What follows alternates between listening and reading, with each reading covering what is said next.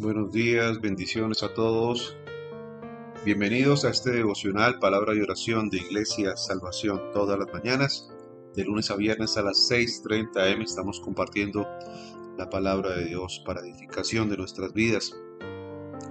Hoy traemos el libro de los Hechos, capítulo 23, versículos del 12 al 22.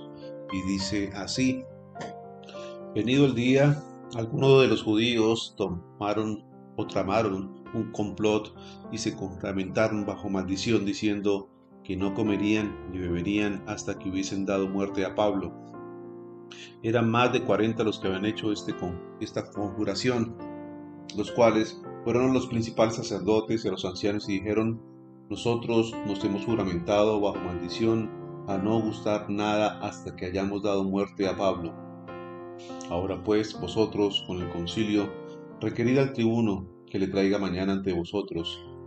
¿Cómo queréis indagar alguna cosa más cierta acerca de él? Y nosotros estaremos listos para matarle antes que llegue.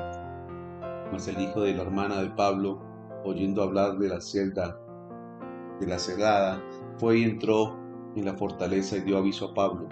Pablo, llamando a uno de los centuriones, dijo, lleva a este joven ante el tribuno, porque tiene cierto aviso que darle. Él entonces tomándole, le llevó al tribuno y él dijo, el preso Pablo me llamó y me rogó que trajese ante ti a este joven que tiene algo que hablarte. El tribuno tomándole de la mano y retirándose aparte le preguntó, ¿qué es lo que tienes que decirme? Él le dijo, los judíos han convenido en rogarte que mañana lleves a Pablo ante el concilio como que van a inquirir alguna cosa más cierta acerca de él.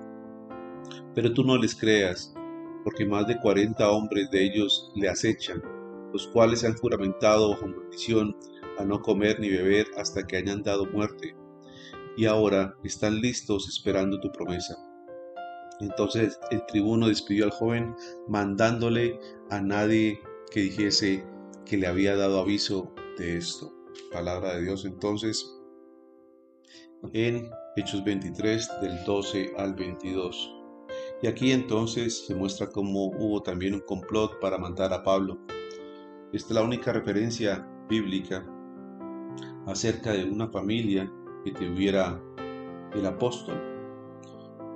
Estaba allí entonces, algunos estudiosos eh, podían dar cuenta de que había un complot entonces para matar a Pablo, lo mismo que hicieron con Jesús. Estos hombres se habían juramentado entonces, iban a matar a Pablo de una u otra manera. Habían hecho un voto entonces de no comer ni beber hasta que dieran muerte a este apóstol. Algunos estudiosos creen que su familia entonces igualmente repudió a Pablo cuando él se convirtió al cristianismo. Pablo entonces escribió acerca de estimar todas las cosas como pérdida por causa de Cristo. Es posible que el sobrino de Pablo fue a verlo cuando Pablo se hallaba bajo custodia, ya que los prisioneros romanos tenían acceso a sus parientes y amigos, los que podían llevarles alimentos y algunas cosas de necesidad. Es muy fácil entonces pensar que, o pasar por alto y pensar que los niños no pueden ser usados por Dios dando por sentado que no son los bastante adultos para hacer algo por el Señor. Pero este muchacho jugó un papel importante en la protección de la vida de Pablo.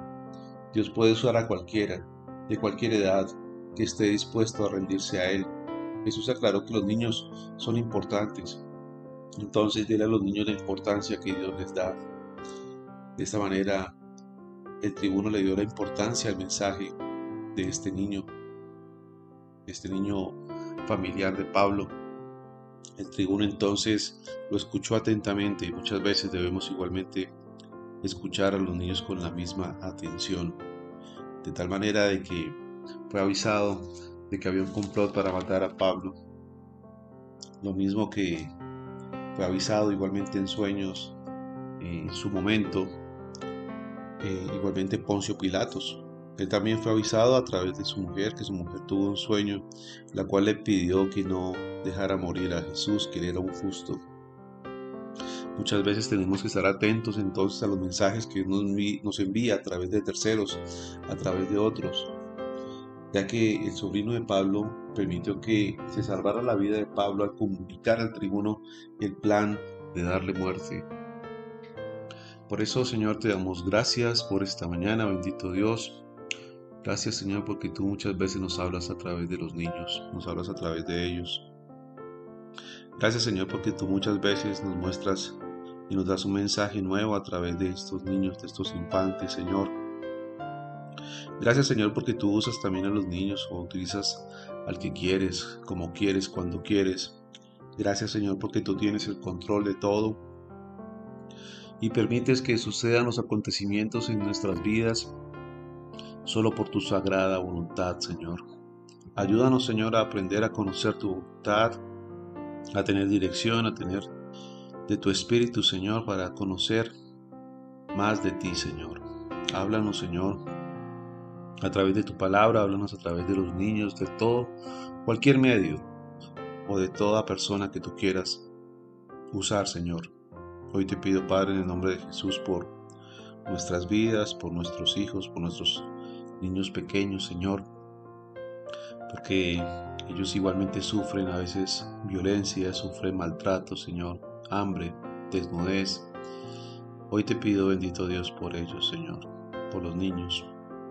Te pido que tú los guardes, Señor, así como guardaste este infante, Señor, y lo usaste, Señor, para llevar un mensaje a Pablo para que no fuera entonces asesinado. Hoy te pido, bendito Dios, que coloques la palabra en cada corazón de cada niño, de cada persona que va creciendo, Señor, y que conozca de tu gracia, de tu amor y tu misericordia. Te lo pido, Padre, en el nombre sagrado de tu Hijo Jesucristo. Amén y amén. Mis queridos amigos, hermanos, Dios los bendiga grandemente. Gracias por haberse conectado a este devocional y nos vemos mañana nuevamente aquí en palabra y oración. Un abrazo para todos, bendiciones.